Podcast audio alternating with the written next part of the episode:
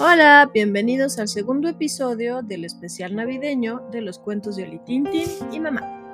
Hoy les traemos un cuento muy clásico típico de esta época y se trata de El cascanueces. Comenzamos. Bueno, es del libro de cuentos Mis cuentos navideños. No dice de quién es, pero bueno, está bien. Comenzamos. Una noche buena, fría y escarchada, el hogar de Stalbaum festivo brillaba. Da, dan luz en el, en el árbol velas centellantes. Llegan invitados, todos muy elegantes. Clara y Fritz baten palmas al contemplar felices figuras de azúcar, bombones y confites. El señor Drosselmayer fue el último en llegar y a todos ofreció regalos que admirar. Clara y Fritz se mostraron muy sorprendidos al ver a dos enormes muñecos muy divertidos. Los niños se alegraron al comprobar que los muñecos mágicos empezaron a bailar. Su mejor regalo, Drosselmayer, para el final había reservado. Clara era su destinataria y contempló al, al, soldado. Llevaba un elegante uniforme y era muy hermoso. A la niña le pareció realmente asombroso. Pero antes que Clara las gracias pudiera dar, Fritz rompió el cascanueces muy a su pesar. El señor Drosselmayer amable y bueno era, y al pobre cascanueces le pegó su brazo de madera.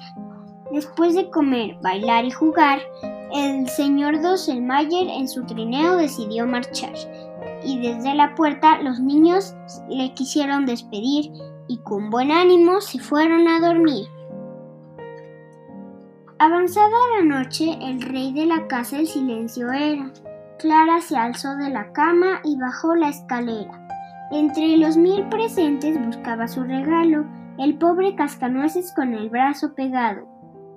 Acurrucada con el juguete contra su pecho, quiso pasar la noche en un nuevo lecho. Muy pronto la niña se despertó asustada. Mil ruidos rompían la noche callada. De un salto se sentó y con y vio con ojos asombrados que los juguetes de tamaño habían aumentado. Su precioso cascanueces se erguía fuerte y, fuerte y alto y ella se sintió muy pequeña cuando estuvo a su lado. Soldaditos de plomo tras él forman una hilera y con sus mosquetes están dispuestos para la guerra. Un tropel de ratones se introduce en la estancia y a la luz de la luna se encaran con arrogancia. El ratonil ejército, a las órdenes de su rey, ataca a los soldados con todas las de la ley. Cascanueces daba órdenes a sus soldados lo mejor que podía, pero el, enemigo lo superaba el número y su ruina presentía. Cuando su amigo cayó en el suelo, Clara se descalzó, apuntó hacia el rey ratón y el zapato le lanzó. Los soldados saltaban de alegría al ver al rey derribado. Los ratones han sido vencidos y los juguetes triunfados. Clara miró a los ojos al muñeco profundamente y quedó maravillada enormemente. Durante la batalla, o quizá en aquel instante, el juguete se había convertido en un, príncipe elegante. El apuesto personaje miró a la niña y le rogó con dulzor, Ven mi querida Clara, partamos sin temor. El príncipe llevó a Clara a un mágico, hasta un mágico trineo que a través de la noche los condujo muy lejos. Bajo las estrellas que centellaban, los copos nocturnos de nieve danzaban. El príncipe le dijo a Clara, este baile es para ti, pero no paremos, sigamos hasta el fin.